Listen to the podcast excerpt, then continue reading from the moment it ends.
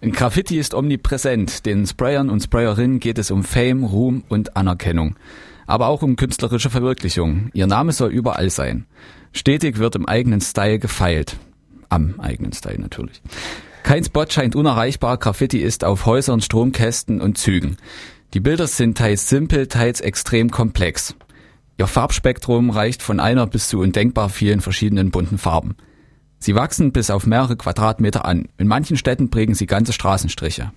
Eindrucksvoll zeigt die Crew One Up in ihren DVDs, dass das Katz-und-Maus-Spiel mit der Polizei mittlerweile fester Bestandteil der Graffiti-Kultur ist.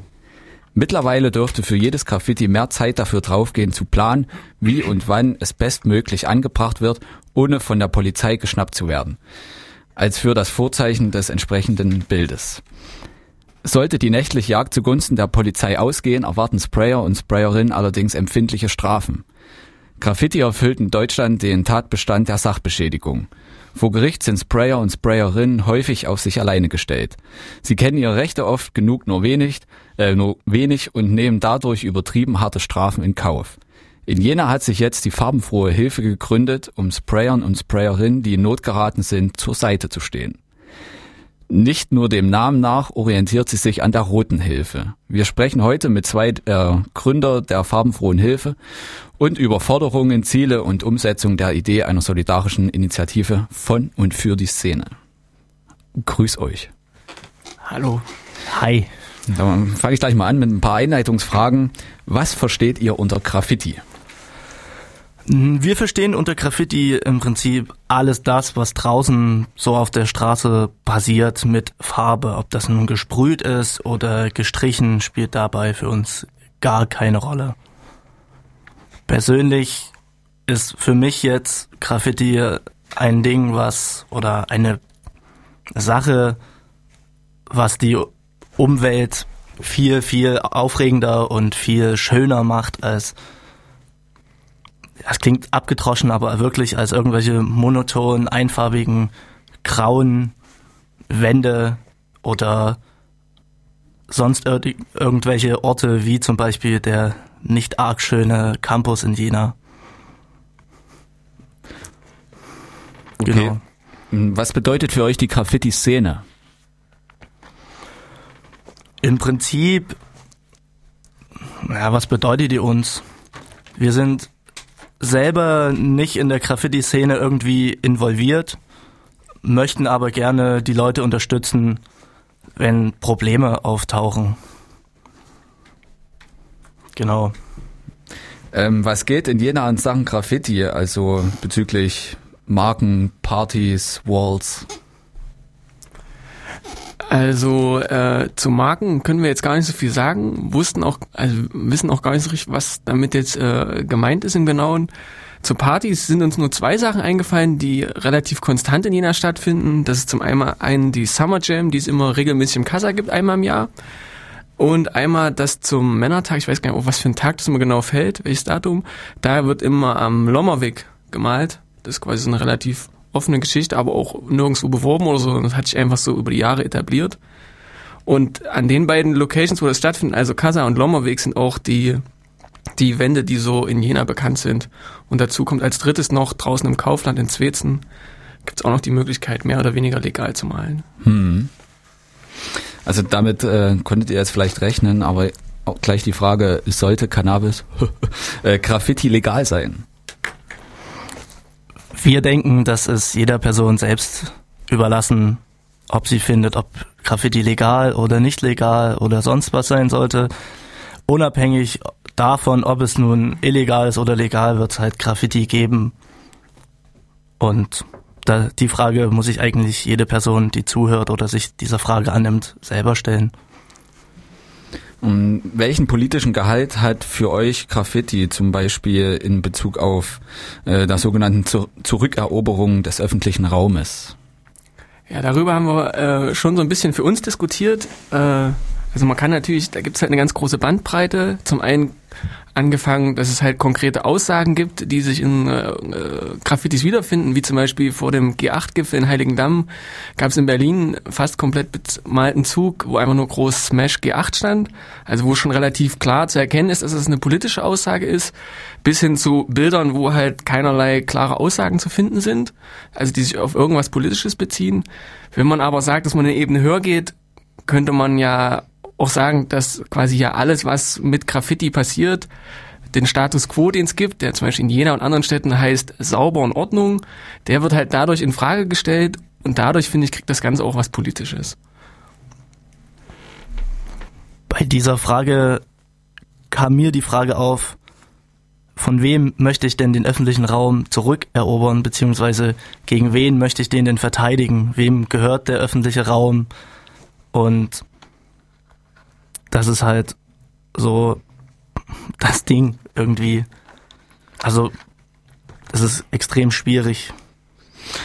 Also seht ihr die Zielstellung an sich auch als naja, kritisch oder beziehungsweise schwer umzusetzen oder äh, inhaltsgebindert? Ach, gar nicht.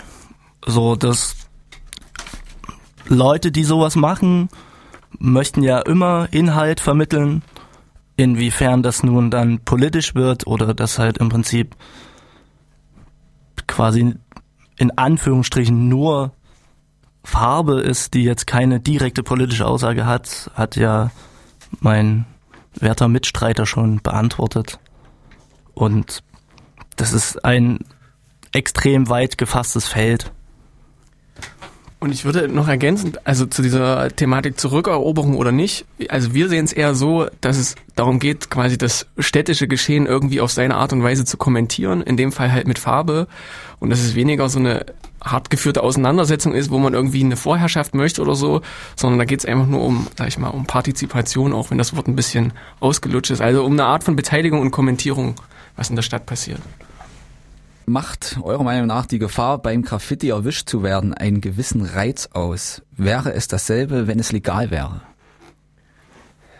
Also auch darüber hatten wir uns schon mal im Vorfeld so ein bisschen Gedanken gemacht und wir sind eigentlich zu ähm, der Erkenntnis gekommen, dass quasi die die Graffiti-Szene ja aus unzähligen vielen Persönlichkeiten besteht, die mit verschiedensten Ansprüchen äh, sich dort austoben und man deswegen gar nicht sagen kann, ja, das macht einen Reiz aus oder halt nicht, sondern das muss halt jeder und jede für sich selber entscheiden und jeder äh, hat ja quasi da auch andere, setzt da andere Schwerpunkte und damit spielt, glaube ich, auch der Reiz äh, in diesem Ganzen auch immer eine unterschiedliche Rolle oder das ist halt auch eine sehr subjektive Geschichte.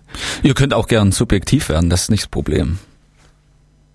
Äh, na, ich würde, könnte mir vorstellen, dass es für manche natürlich irgendwie ein Teil ist, also weil damit natürlich auch eine, eine genauere oder akribischere Vorbereitung einhergeht, weil man ja immer weiß, man wird halt äh, erwischt, wie du es auch in deiner Anmoderation schon ja äh, geschildert hattest, dass quasi das ja auch immer eine Art Katz-und-Maus-Spiel ist.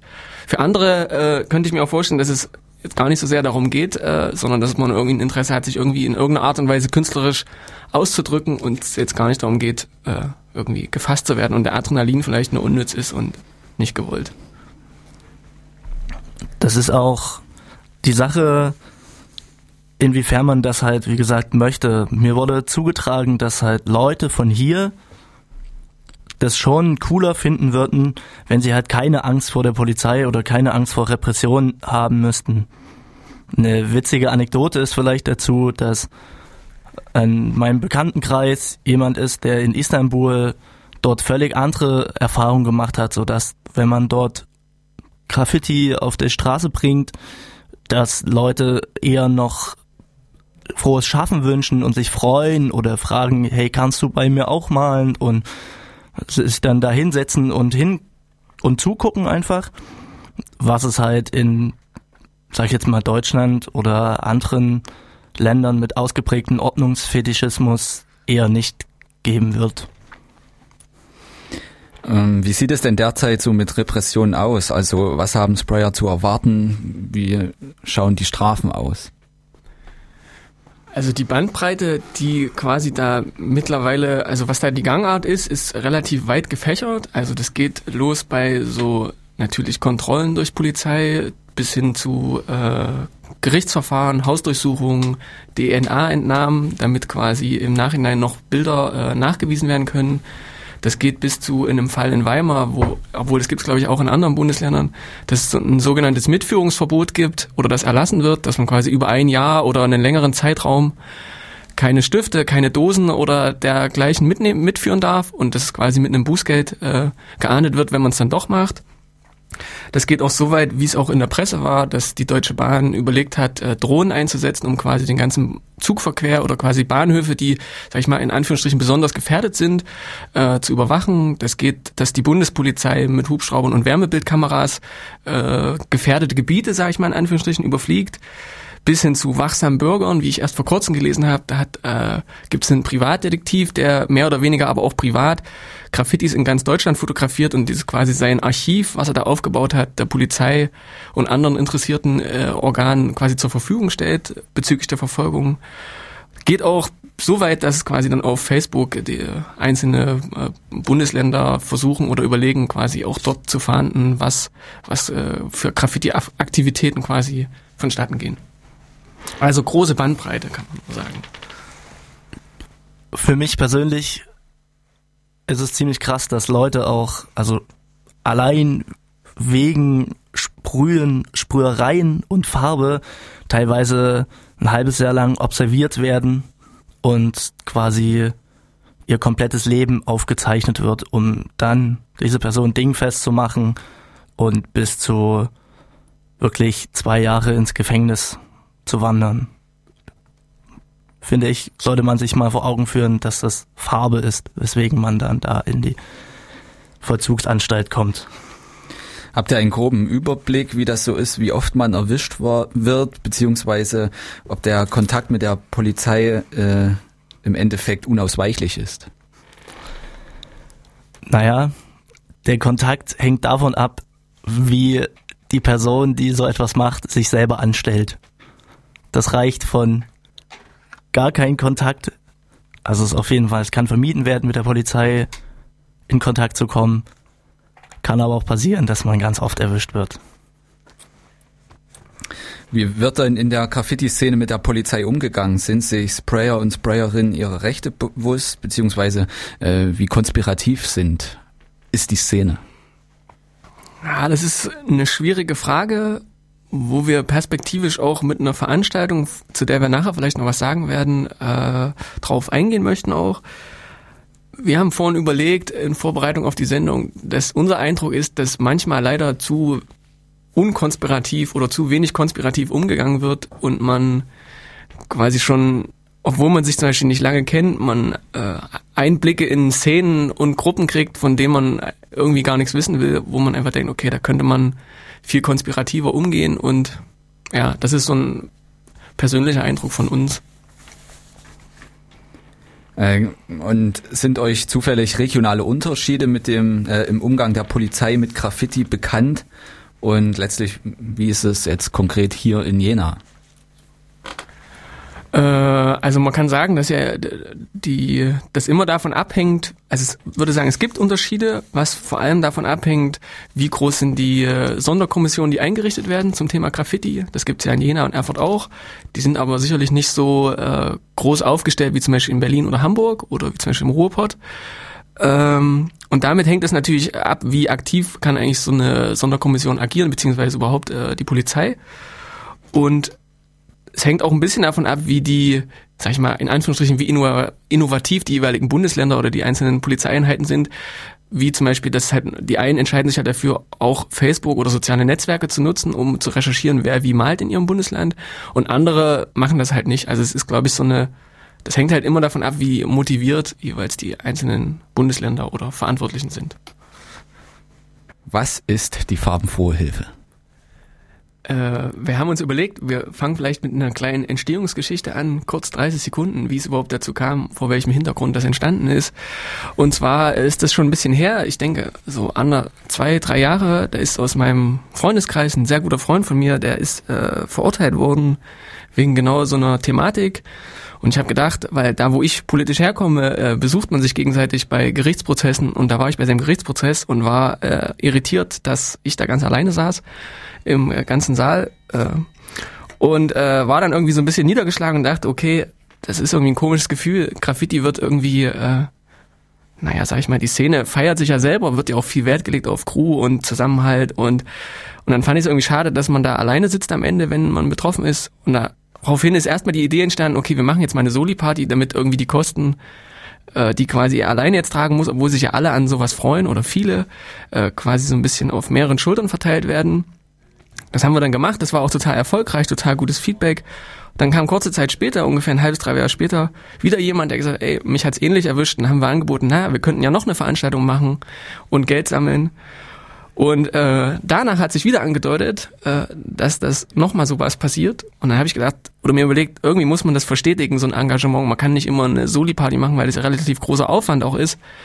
Und daraus ist dann mehr oder weniger mit meinem hier links von mir sitzenden Kollegen die Idee entstanden, dass man das irgendwie verstetigen muss und quasi äh, wir gedacht haben, wir gründen jetzt mal die farbenfrohe Hilfe. Das als Einleitung. Genau, und zu dem Thema, wer oder was wir eigentlich sind, kann man sagen, wir sind ein freundschaftlicher Zusammenschluss, der einfach Sprüher, die in Not geraten sind, unterstützen möchte. Wo soll das hinführen? Die ketzerische Frage. Also, wo soll das hinführen? Puh.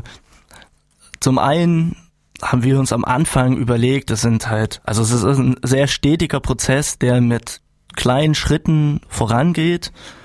Und mein persönlicher Traum ist es, witzigerweise habe ich auch die Woche davon geträumt sogar, dass wir irgendwann mal so eine gewisse Art von Lobbyarbeit gemacht haben, dass Graffiti halt nicht das Hassobjekt der Gesellschaft ist und einfach auch irgendwann wir vielleicht eine Initiative oder ein Verein sind, der in verschiedenen Städten verschiedene Ableger hat und dass es halt schon irgendwie größer angelegt wird, ist mein persönlicher Traum davon.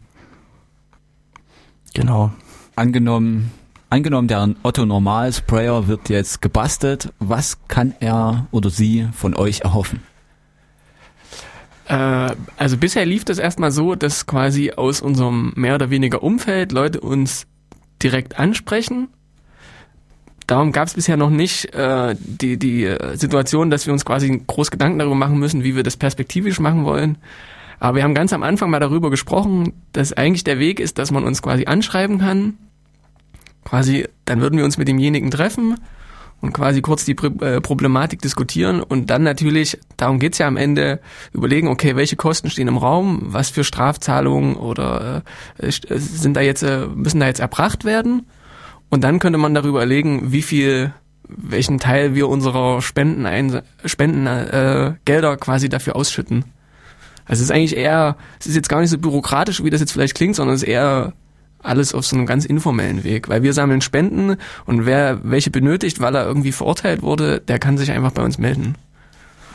Wichtig dazu zu sagen ist vielleicht noch, es wäre sehr nett, wenn man die Spenden beansprucht, dann auch dafür zu sorgen, dass weitere Leute auch Spenden beanspruchen können. Soll heißen, sich dann mit bei uns einbringt und quasi so eine Art, wie wir es machen, auf so einer ehrenamtlichen Ebene quasi dazu beiträgt, äh, quasi da weitere Spenden einzutreiben, in Anführungsstrichen. Ja, gut, dann habt ihr eigentlich auch schon den, die Frage beantwortet, äh, wie man euch supporten kann, beziehungsweise äh, inwiefern man bei euch mitmachen kann. Oder gibt's da noch mehr? Man kann, wir haben ja äh, eine unserer Haupteinnahmequellen in Anführungsstrichen ist ja unsere Solibar. Da kann man zum einen Cocktails trinken, also man muss sich quasi nicht immer nur gleich volle Pulle bei uns engagieren, sondern man kann einfach da Cocktails trinken. Wir haben vor... Die übrigens sehr, sehr lecker sind. Wir haben äh, auch vor, demnächst eine Veranstaltung zu machen zum Thema. Da wird es, wie auf unseren anderen Veranstaltungen auch, einen Spendentopf geben. Auch da kann man einfach Geld reinwerfen. Äh, und wir haben vor, demnächst auch, sage ich mal, mehr oder weniger eigene Soli-T-Shirts zu machen von der farbenfrohen Hilfe. Und auch da kann man natürlich durch den Kauf von so einem T-Shirt das natürlich unterstützen. Und das sei an dieser Stelle nochmal erwähnt, wir sind, haben keinen bürokratischen Überbau oder so, sondern bei uns geht jegliches Geld eins zu eins äh, an davon betroffene Maler weiter. Und wie ist bisher so der Zuspruch äh, in und außerhalb der Szene? Also der Zuspruch, den wir jetzt erhalten haben, war bis jetzt extrem gut. Also es kommen immer wieder Leute, die spenden wollen, auch schönerweise ohne Cocktail vielleicht. Und das ist echt, also ich persönlich habe jetzt negative Sachen noch nicht gehört. Und zu guter Letzt möchte ich noch darauf hinweisen, dass mir natürlich ein Fauxpas passiert ist. Durfte ich während dem vorletzten Lied hören. Ich habe die Frage ignoriert, welche Art Graffitis ihr denn cool findet. Im Prinzip möchten wir uns da nicht drauf festlegen, was im Prinzip finden wir alles cool, was irgendwie draußen gemacht wird. Natürlich ist Graffiti eine extrem subjektive Sache und manche Bilder finde ich ästhetisch nicht sehr schön, aber ich finde es cool, dass es gemacht wird.